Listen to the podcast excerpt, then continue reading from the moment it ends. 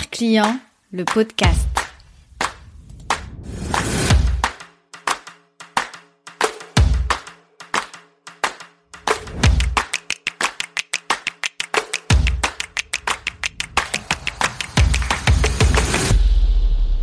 J'ai adoré les réactions reçues sur les deux derniers épisodes. Et c'est avec beaucoup de plaisir que je continue cette série sur les erreurs qui t'empêchent de faire de l'expérience client un outil de croissance puissant dans ton entreprise. Hello, je m'appelle Jeannette, je suis consultante et designer d'expérience client. Après 10 années à travailler dans une banque d'investissement avec une clientèle à distance, 15 années à faire du shopping en ligne car j'avais pas le temps de me déplacer en magasin, j'ai identifié ma zone de génie, un savant mélange entre esprit d'analyse et créativité. Je me suis formée sur mes thématiques favorites et me voici aujourd'hui en train de mettre mon empathie au service de ton business. C'est parti pour l'épisode 25 de Regard Client, le podcast. Je te dévoile trois erreurs que tu peux rectifier immédiatement sur ton parcours client. Expérience client, parcours client, ça rime et ça ne s'arrête pas là.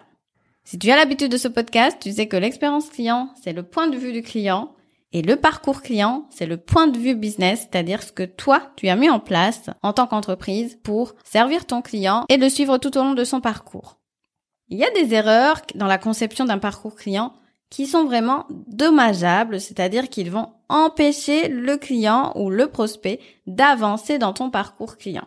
Quelles sont ces erreurs? J'en ai sélectionné trois pour l'épisode du jour. Commençons par la plus évidente. Le manque d'humanité et de transparence. Ça ne pardonne pas. Qui ne s'est jamais retrouvé sur un site en train de fouiller pour trouver s'il y avait une personne derrière ce site, en train de chercher une photo, un visage, et pour finir, aller carrément lire les conditions générales de vente qui sont bien cachées quelque part. On est d'accord. La méfiance ne pardonne pas. Et la méfiance est causée principalement par le manque de transparence et le manque d'humanité et de montrer qu'il y a juste une personne derrière, une histoire d'entreprise, un objectif, des valeurs. Bref, moins tu en dis, moins tu es transparent, plus tu perds des clients.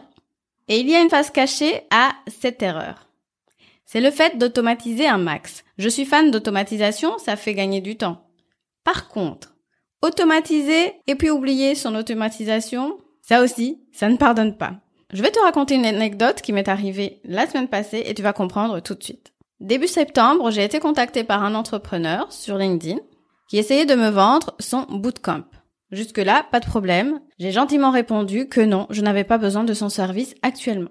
Les jours passent et là, c'est donc un jour plus tard, je reçois un email et en fait, il me refait la même proposition et je me dis, OK, il y a même pas 15 jours, j'ai refusé ta proposition car je n'en ai pas besoin. Et tu estimes que 15 jours plus tard, j'en ai besoin? J'ai regardé le message de façon dubitative. Je commençais à me demander est-ce un message automatisé? Est-ce qu'il a pris la peine de lire mon message envoyé sur LinkedIn? Parce que effectivement, entre parenthèses, je n'ai pas reçu de réponse. Et il y a eu comme un doute. Je me dis ok, je ne réponds pas, on passe à autre chose. En me baladant sur LinkedIn, je vois un post du jour de la même personne et tout en bas, il était écrit ce poste est automatisé car je suis en vacances et je reviens à telle date. et à ce moment-là, je comprends. Il était en vacances. Le mail que j'ai reçu était donc une offre automatisée comme je le pensais. Et à partir de ce moment-là, qu'est-ce qui se passe? Jamais je n'achèterai auprès de cet entrepreneur. Il s'est grillé, en quelques bons, il s'est grillé. Donc voilà, je voulais juste te raconter cette anecdote et j'espère que ça va te donner un exemple de ce qu'il ne faut absolument pas faire. La deuxième erreur que tu peux commettre en créant ton parcours client, c'est de penser que ta logique est universelle. Nous sommes des êtres différents, chaque personne est unique. Alors penser que ta logique est universelle est une grosse erreur.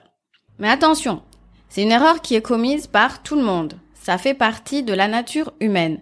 Penser que tout le monde pense comme nous, penser que tout le monde agit comme nous, c'est humain, ça fait partie du game, c'est comme ça. Mais voilà, il est nécessaire de prendre du recul dans tout ce que tu as conçu dans ton entreprise, histoire par exemple de te mettre dans la peau de ton client et de voir comment est-ce qu'il voit ce parcours client, comment est-ce qu'il vit ce parcours client. Et si tu n'y arrives pas, tu peux soit demander un avis externe, moi c'est ma spécialité par exemple, je fais des audits d'expérience client, Tu peux aussi écouter l'épisode 13 de Regard Client où je t'explique ce qu'il est intéressant de faire si tu trouves que ton parcours client n'est pas optimal. Dans tous les cas, je t'encourage à toujours prendre du recul, à te remettre en question parce que c'est important et c'est ce que nous allons voir dans le point suivant qui est le point le plus challengeant. Erreur numéro 3. Ne pas se mettre à jour.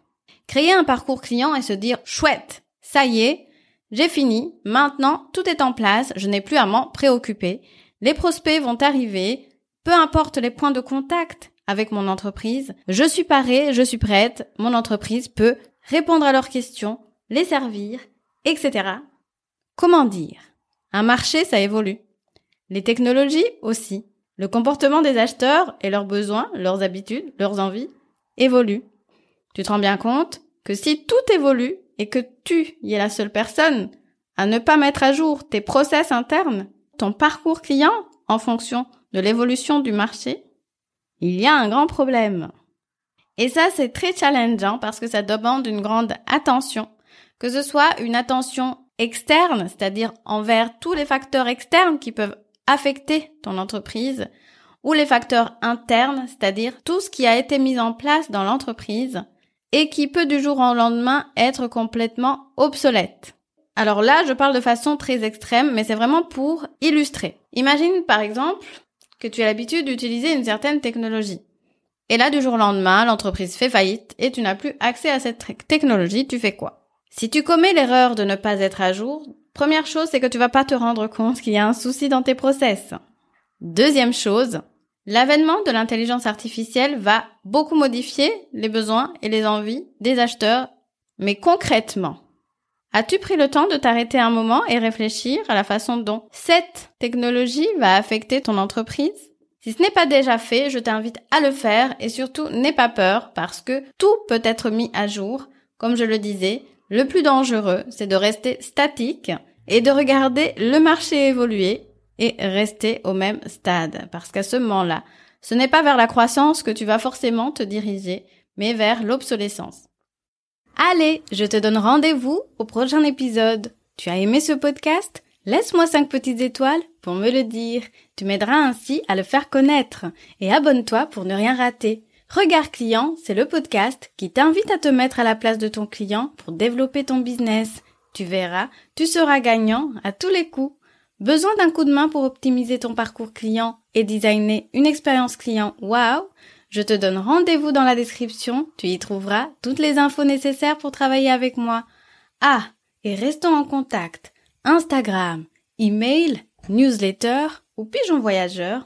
L'important est de créer un lien durable entre toi et moi. Je te remercie de m'avoir écouté jusqu'ici. Je te dis à la prochaine. Ciao ciao